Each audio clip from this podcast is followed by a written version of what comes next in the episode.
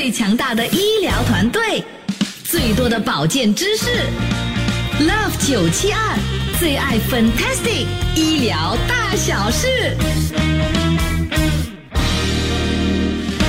好，今天我们的医疗大小事的节目呢，是要谈到大鼾的这个问题。到底打鼾是一种病吗？呃，这个其实哈、睡觉打呼也就是打鼾呢，是许多人可能会出现的这样的一个生理的现象了哦。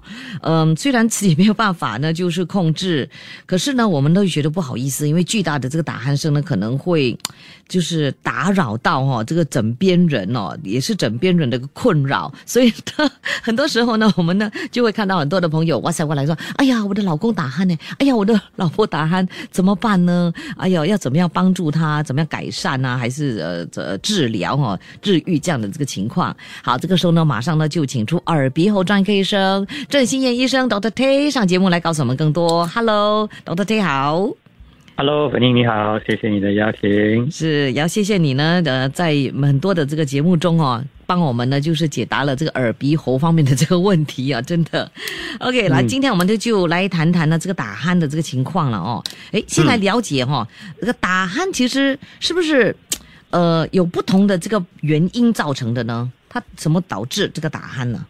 嗯，其实打鼾的声音呢，就是我们的那个喉咙啊，周围就是我们咽部的那个软组织啊，在碰撞、在拍打、震动的时候呢，啊导致的声音。嗯所以这个就是基本上它就可能我们呼吸的时候呢，在它里边可能有点稍微有点阻塞啊，使到它的那个呼吸那个空气的流动。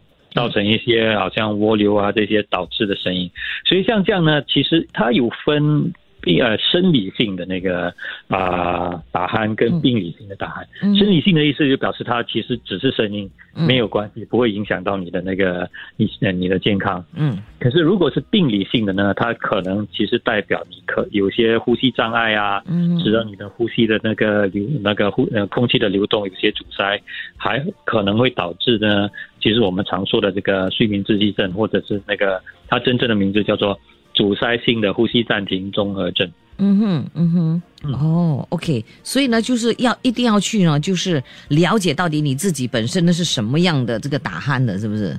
对哪一类的打鼾哦？哦，对。如那如果是生理上的打鼾是为什么造成的呢？是因为太累吗？还是什么？对，其基本上就是你可能你的那个结构上的那个那个悬雍垂啊，或者那软腭比较长，或者是你扁桃体稍微有点偏大，可是还没有到那个病理性病理性的那个、那个那个程度啦。嗯所以像这样的话呢，只是声量嘛，因为它那个软组织在拍打，基本上就就是造成声音，嗯所以没有什么关系。嗯所以你可能只是轻微的打鼾，不过那个声量应该不会很大，嗯而且呢，如果你注意的话，它应呃呼吸不会暂停。嗯而且你平时也没有其他伴伴随着那个睡眠窒息症的症状嗯哼啊。那些需要注意的症状呢，主要就是除了声量以外，哦嗯，比如说你枕边人啊，照啊的注意到你可能打鼾了一段时间，突然间就停止呼吸，哦，然后又在非常大声的打鼾啊，那个就是病理性的，哦或者是你可能打鼾呢过后，你隔天你会觉得，诶，睡眠好像不足，即使是睡了七八个小时，你醒来还是很嗜睡啊，或者觉得好像睡啊那个脑还是不的头脑不清醒。嗯哼啊，嗯。或者你早晨起来有头痛啦，你的血压偏高，心跳加速啊，嗯还是你夜尿频繁啦、哼嗯。或者是你觉得啊，你平时呢就就白天很容易很容易打瞌睡，是。就可能吃饱了想睡觉，或者驾车的时候有突然间睡着啊，哦。这些呢都都代表你这个打鼾呢是病理性的，而且我们需要进一步的检查。I see, OK。所以呢，我们的这个呃，发现枕边人哦有打鼾的这个情况的话，我们都要多多的注意，了解一下到底是什么样的情况，对不对？嗯。要不要 record 起来呀、你觉得录起来那个啊打鼾声会比较好吗？啊，其实其实我有很多病人都录起来让我看，让我听了。因为听 我们从那个声音的那个性质，我们可能判断到底是软腭的声音呢，还是舌根的声音。真的、可是单哦，单从对，嗯。可是单单从从听那个声音，没办法断定到底是不是睡眠窒息症。是，所以你如果伴随着这些其他的症状的话，我们需要进一步检查。嗯。所以当然很多人其实他们现在有那些 smart watch 啊、Apple Watch 啊、嗯那种那 Fitbit 啊这种东西，嗯。他们其实有很多有办法记录你的那个睡眠，比如说你他有有有检查你的那个血氧饱和度啊，就是血里边的氧气百分之多少。嗯。啊，如果你在睡眠的时候呢，你的那个血氧饱和度有下降，或者你的心跳真的是那个心跳的那个那个比较不规律的话，那个也是应该进一步的检查。嗯，准哈，那个这个那个不是非常准，可是他给你一点，那就好像。就如果真的是你的那个血氧饱和度下降的话，那你就可以当做是一个一个紧急的信号吧，啊就需要进进一步检查嘛。了解、啊 o k 好，我们稍后间呢，再呃向你了解哈更多哈，怎么样诊断啊，还有呢怎么样嗯治疗我们的这个打鼾的这个情况了哦。什么病是大事还是小事？让医生和专家分享健康小知识，请听 Love 九七二最爱 Fantastic 医疗大小事。今天我们的医疗大小事呢，是请到耳鼻喉专科医生郑新燕医生 Doctor T 上节目。Hello，Dr. T 好。你好，OK，这个时候呢，继续呢来谈谈呢睡觉打鼾的这个情况了哦。呃，嗯这个根据统计了哈、到底呢就是男性睡觉时比较会打鼾，还是女性呢？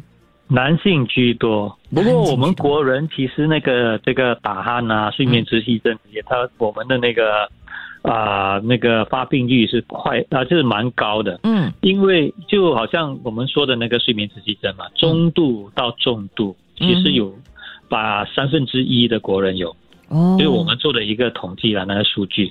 然后呢，重度的就有百啊，就十八千百分之十，嗯哼，所以就是很高很高的那个发病率啦。对，所以这个其实是啊需要关注的一点。嗯，那年龄哦，年龄有没有关系呢？是不是好像年纪比较大呢，就会比较容易打呼呢？是的，不过它有其实睡眠窒息症它的那个发病的原因，就是就是孩童呢有分孩童跟成人啊。嗯所以从成人的话，的确是随着年龄的上升，因为我们的那个肌肉的弹性啊，那个肌肉的松弛度啊，这都都有些改变，而且我们生理的结构会有些改变，嗯所以肯定是会影响。所以随着年龄的上升呢，那个睡眠窒息症啊、窒息症的那个那个那个频繁率会慢慢增加。嗯，孩童就不同，因为孩童他们主要是因为他们的扁桃体啊，或者是腺样体肿大，所以这个呢就不一定。所以随着年龄的增加，他们可能会慢慢的减少。对，还有呢，就另外一点呢，重要的就是肥胖者了哈、肥胖、啊胖者通通常都会打鼾的是吗？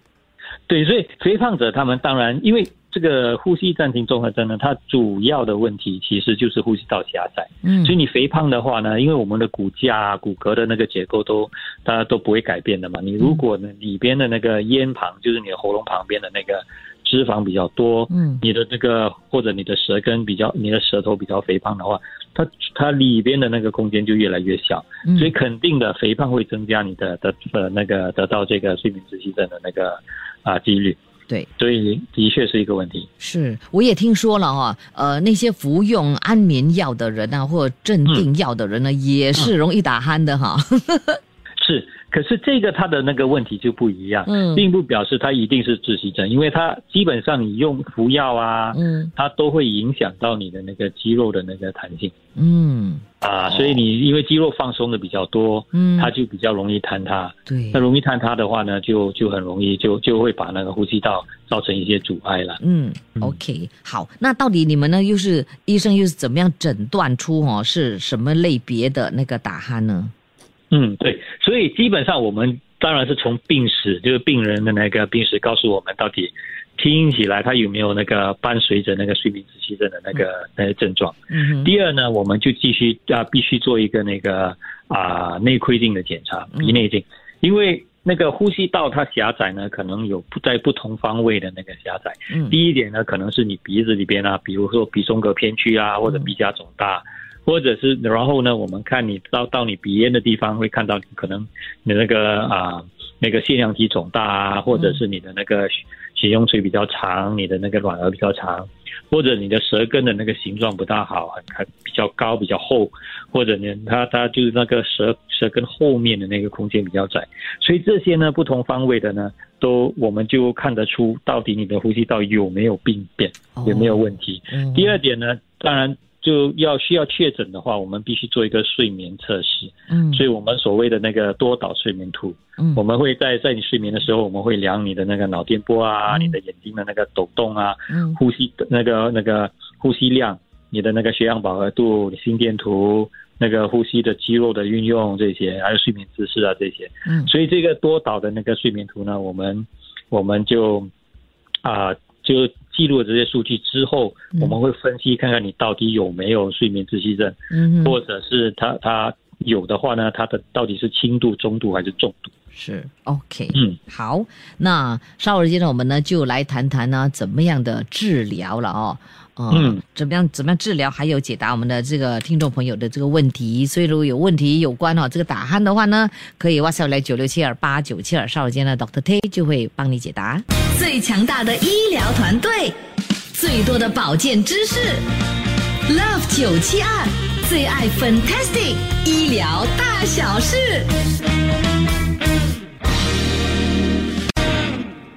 好，我们的这个医疗大小事，今天是讲打鼾的这个情况，马上呢再请出耳鼻喉专科医生郑希燕医生 Doctor T 来告诉我们呢，嗯，我们的医生是怎么样治疗啊这个打鼾的情况的呢？来，Doctor T，嗯，所以治疗这个打鼾的问题，当然我们必必须第一点，我们先确诊到底是不是睡眠窒窒息症。嗯如果只是那个生理性的打鼾啊，它只是软的抖抖动的比较多或者比较长，血用血用去啊垂过长的话，我们可以进行一些好像射频治疗啊，让它收缩，让它纤维化，使它没有抖不会抖得那么厉害。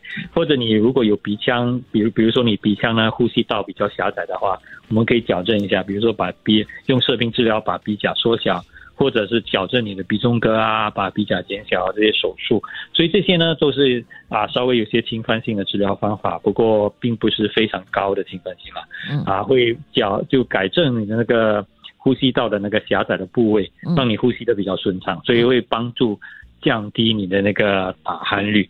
可是如果是你有那个睡眠窒息症的话，那我们除了好像针对这些非常明显的肿大的组织啊，比如说啊扁桃腺肿大啦，还有鼻甲鼻甲肿大啊鼻中隔偏曲的话呢，其实最重要最好的治疗方法还是那个正压的呼吸机，就是你在睡眠的时候，你戴着一个好像一个小小的口罩啊，面还或者是鼻罩这样，有一个管通到一个正压的机器，它基本上就让你的呼吸道里边呢，嗯，那个产生一个正压，把它从里边把那个呼吸道撑开。哇哇，所以你啊，对，所以你会睡眠呼吸的时候呢，它就不会塌陷嘛，就就不会导致你呼吸会不会辛苦？啊、开始的时候需要一定的适应期，可是过了一段时间，其实我很多病人都用在这个用这个呼吸机，因为你如果睡眠用利用它的话，你的比如说你有睡重度的睡眠窒息症，你用了之后，嗯你第二天你醒来，你的感觉就完全不同，你会觉得非常清醒啊，你睡得好像很饱满啊，精神饱满这样，所以就他他他们对他的那个生活的那个质量有有明显的改善。嗯，所以他们就都会用了。当然，有某些病人的确真的就是戴了这个机器的时候呢，他感觉哎呀，有个脏就有东西贴在脸上嘛，睡不着嗯，就整夜就睡不着，嗯。就是使他睡睡眠更糟。嗯。像这样的话，你如果真的是我们试用一段时间，你真的是没办法适应的话呢，嗯。我们就会进行第二我们。第二选的那个那个治疗方法就是手术啦，哦。就我们针对它狭窄的部位啊，给它矫正一下，就好像鼻腔呢，如果不通，我们就把它弄通；嗯如果是那个软的这些比较容易塌陷的话，我们可能做一些矫正术啊嗯啊。如果是舌根比较厚，或者是舌根比较厚，我们可以用射频治疗让它缩小；嗯或者是舌根扁桃体非常非常大的话，我们可以用那个机器人辅助的手术，把那个肿大的那个舌舌扁桃体把它切除。嗯所以这些呢，都是都是我们用的不同方法啦。嗯嗯哦，那但是呢，如果哈、就是呃枕边人不介意，或者是嗯。你自己本身呢是一个人单独睡一个床呃一一个房间的话哦，不会干扰到人的话，呃不要去治疗 OK 的嘛。啊，生理性的那个打鼾当然是没问题，因为这个只是声量的问题嘛。嗯，可是你如果有睡眠窒息症的话，那就不行，因为呢，它会给你的健康带来很大的负面影响。嗯，比如说中度到重度的睡眠窒息症，它如果如果你不治的话，它会增加你得到各种各样的不同的病啊，嗯。比如说它会冠心病啊、嗯。心跳不规律啦、哦。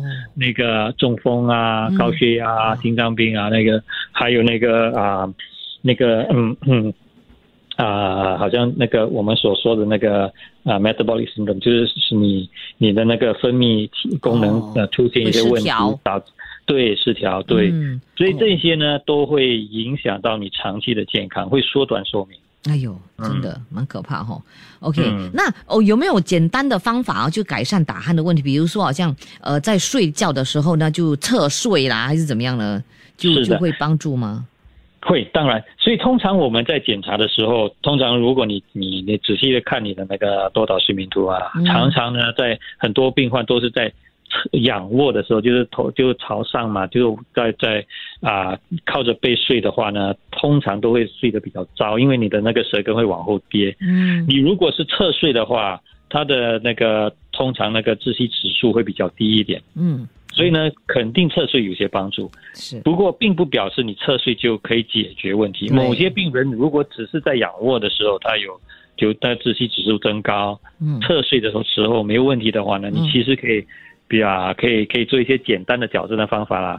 因为传统的我们就说，好像把在你的那个你的那个睡衣后面呢，你缝几个几颗球啊，还是什么东西，让你你仰卧很不舒服啊。嗯。因为当然你现在可以买一些那个矫正器，嗯。就基本上是绑在身体的，你睡前你就把它系在身体上，它后面呢就好像一个小小的小抱枕啊，嗯。让你你你仰卧的时候不舒服，所以你基本上就会就会强迫你在睡眠的时候侧睡，对对。哦，嘿嘿有这样子的哈、这些当然都会有些帮助好啊，可是并如果睡眠窒息症的话，真正有这大多数这些矫正的方法都没有没有没有效了，都不够。了解、嗯 o k 好，这个时候解答听众问题了哦。这位朋友嗯他就说了哦，嗯，就是打鼾的人是不是自己本身呢是不知道的呢？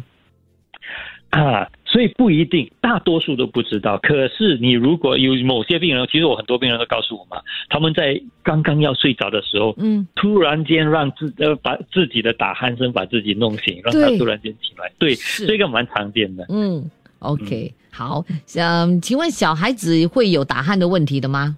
会，所以孩童他如果有打鼾的话，而且你如果发现好像他他的那个常常尿床啊，或者是第二天精神不集中，或者有些多动的孩儿啊，嗯。啊，或者或者整天好像你醒来就觉得好像是睡啊，没很难叫醒的话，啊，这些都可能是睡眠窒息症，所以我们通常也会建议做个睡眠测试。嗯。然后呢，如果真的是有睡眠窒息症的话，我们都建议会动手术把它把它治好，因为基基本上孩童的我们都是把啊扁桃扁桃体啊，还有腺样体切除，百啊大多数了，大概百分之九十都会治愈。哦所以像这样，因为因为如果你不治的话，它会影响到他们的那个生理上的那个啊、比如说他们的发育啦，哦脑的就长不高是？吗？啊、一部分来一点点啦，哦因为也也会影响到你的那个啊、智商啊，哦你平时哦白天的那个集中精神的能力啊，这些，嗯对对对，嗯所以这些如果真的是有，都我们都会建议治疗。OK，、嗯好，那请问呢，呃，有这个鼻窦炎哦，是不是嗯也会造成这个打鼾声呢？啊，所以不一定，因为当然鼻窦炎呢，它如果发炎的话，你鼻子里边它的黏膜啊、它的软组织都会都会膨胀嘛，所以你基本上它会使到你的鼻腔比较狭窄。嗯对你如果鼻腔非常大，空间很很很很很充足的话，那可能不会带来多大的影响。嗯可是你如果本来就稍微窄一点，因为很多人鼻窦炎的时候，你会觉得鼻塞嘛，嗯，你如果鼻塞的话，你就会张口呼吸，用用嘴巴呼吸的话呢，哦你舌头就会往后跌。所以你如果真的是啊鼻子比较窄一点的话，有鼻窦炎，肯定是会使到你打鼾嗯啊。所以也可能导致那个在短暂性的，如果是急性鼻窦炎啊，可能在它期间呢，你会有有短暂性的那个睡眠窒息症。嗯可是你如果是有慢性鼻窦炎的，那就不同了，那肯定就必须把它治疗。嗯啊，还有呢，要要让它治愈之后呢，可能就没问题。嗯，嗯，OK，好，请问哦，打鼾会也会同时造成这个磨牙的习惯吗？是的，会呀、的确是会真的吗？对哦打鼾同时也会磨牙。嗯，所以打鼾呢、睡眠窒息症这跟跟磨牙、咬牙呢，就都有都有那个密切的关系。嗯，OK，、下来这位请呃，我要问你啊，就是请问打鼾会遗传的吗？因为他说他的爸爸打鼾声很大嘞，然后他的姐弟哦、也是打鼾声很大嘞，是不是有遗传的呢？对，所以它并不是好像你直接的遗传这些病，因为它这个并不是这个病会有一些好像特别的那个基因的改变嘛。嗯所以你遗传的就是你的那个骨骼啊，你的软组织，因为基本上你长得像你的父母亲嘛，嗯，所以他们的骨骼这些你都遗传了。所以他如果呼吸道的那个空间本来就狭窄，嗯你也会遗传到他他同样的那个结构。嗯第二点呢，就是他比如说他们那个那个腺样体啊，他们扁桃体，就是这些淋巴组织比较肥肿的话呢，嗯他们这个这些倾向呢也会遗传到下一代，嗯，所以都可能。就不过并不是直接的所谓的直接遗传了。对。哇，嗯刚才呢你就讲那个仪器啊，帮助呃睡眠障碍的，对不对？嗯，呃，这位朋友他说真的，她老公就是用了这个睡眠障碍的机呃这个小小的机器，呃、嗯用了之后没有打呼了嘞，他说让他睡眠质量好了很多，你知道吗？对对、嗯所以非常有效，这个是我们的首选，它是最好的方法。好、如果没办法接受，我们才考虑其他的治疗方对法。，OK，另外、就呃这位 Reno 他就问说，请问鼻贴有用吗？啊，所以你鼻贴呢，就是我看他所说的那种，比如说 breathe breathe right strip，就是把它粘在你鼻子的外部，把你的那个鼻子的软组织稍微撑开一点点。嗯，这个会降低你的那个那个鼻腔本身造成的那个对那个空气造成的阻力，嗯所以某些病人呢，他会稍微呼吸的比较顺畅一点。